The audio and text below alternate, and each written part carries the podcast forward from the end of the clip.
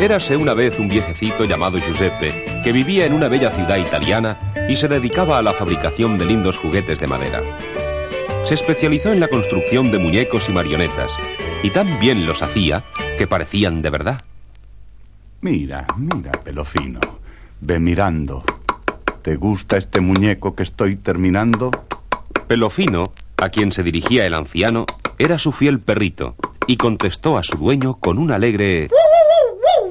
Sí, te entiendo y tú te enteras.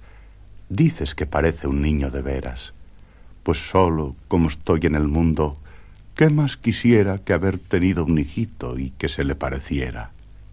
Es de madera de pino, lleva blusa de algodón fino y zapatitos de corcho, y le llamaré Pinocho.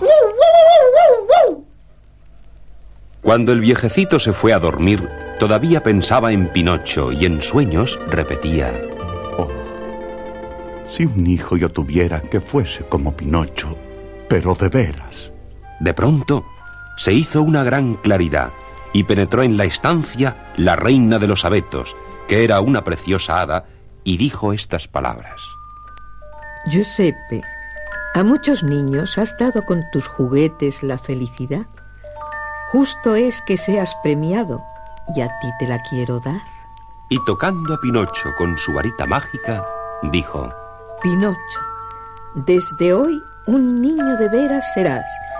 Sin hilos bailarás y esa gracia que te doy, si eres bueno, conservarás. Y Pinocho se puso a bailar dichoso, contagiando su gozo a los demás juguetes que había en el taller. El tío vivo daba vueltas sin cesar, los caballitos de madera relinchaban contentos y las cajitas de música sonaban alegremente. Y Pinocho cantaba. Soy de pino, pino, pino, me llamo Pinocho, soy de pino, pino, pino, y aunque muñeco fui, soy un niño, niño, niño, alegre Pinocho, y me siento feliz, me siento feliz. Pero, ¿qué es esto? Mi Pinocho es realmente un niño. Sí, papá Giuseppe, y mucho te voy a querer. Y a Pelofino también. Entonces el buen Giuseppe mandó a Pinocho a la escuela para que fuera un hombre de provecho, y el niño cada día asistía a las clases. Pero una mañana de primavera, algunos de sus compañeros le dijeron ¿Por qué vas hoy a la escuela? Ven, vamos a jugar. No puedo, aunque me duela. Pues yo no puedo faltar. Vamos a coger manzanas. Mira, son grandes así. ¿Te has de quedar con las ganas? Vamos, hombre, di que sí.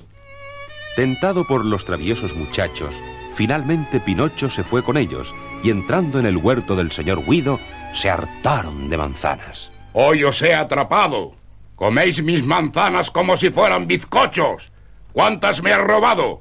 Contesta, Pinocho. Ay, ay, señor Guido, ninguna he comido. Aún no acababa de decir esta mentira cuando en castigo su nariz creció alargándosele más de un palmo. Por haber así mentido, mi nariz como ha crecido. Mi fruta me cobraré y pagarás tu desliz. A un circo te venderé para que se rían con tu nariz. Entre tanto, el pobre papá Giuseppe, al ver que Pinocho no volvía, se fue a buscarlo y anduvo por todo el bosque, junto con Pelofino, que también estaba apenado. Pinocho, hijito, ¿a dónde has ido? Es de madera de pino. Lleva blusa de algodón fino y zapatitos de corcho, y yo le llamé Pinocho. Tan contristado estaba que sin darse cuenta resbaló y cayó en un gran estanque con Pelofino, que quiso salvarle, yéndose ambos al fondo. ¡Ay de mí! ¡Ay de mí! Por mis mentiras me veo así. De esta forma se lamentaba arrepentido Pinocho. Le habían vendido a un empresario de un circo ambulante para servir de payaso y lo tenían encerrado en una jaula para que no escapase. Pobre Pinocho. Cara pagaba su travesura. De pronto, ¿Te acuerdas de mí, Pinocho? Buenada, perdóname. Jamás faltaré a la escuela y ya nunca mentiré. Pues bien, vuelve a ser feliz. vas a ser libre de nuevo. Fuera del circo te llevo y acortaré tu nariz. Gracias, gracias. Y papá, al no verme, ¿qué dirá? Y Pelofino.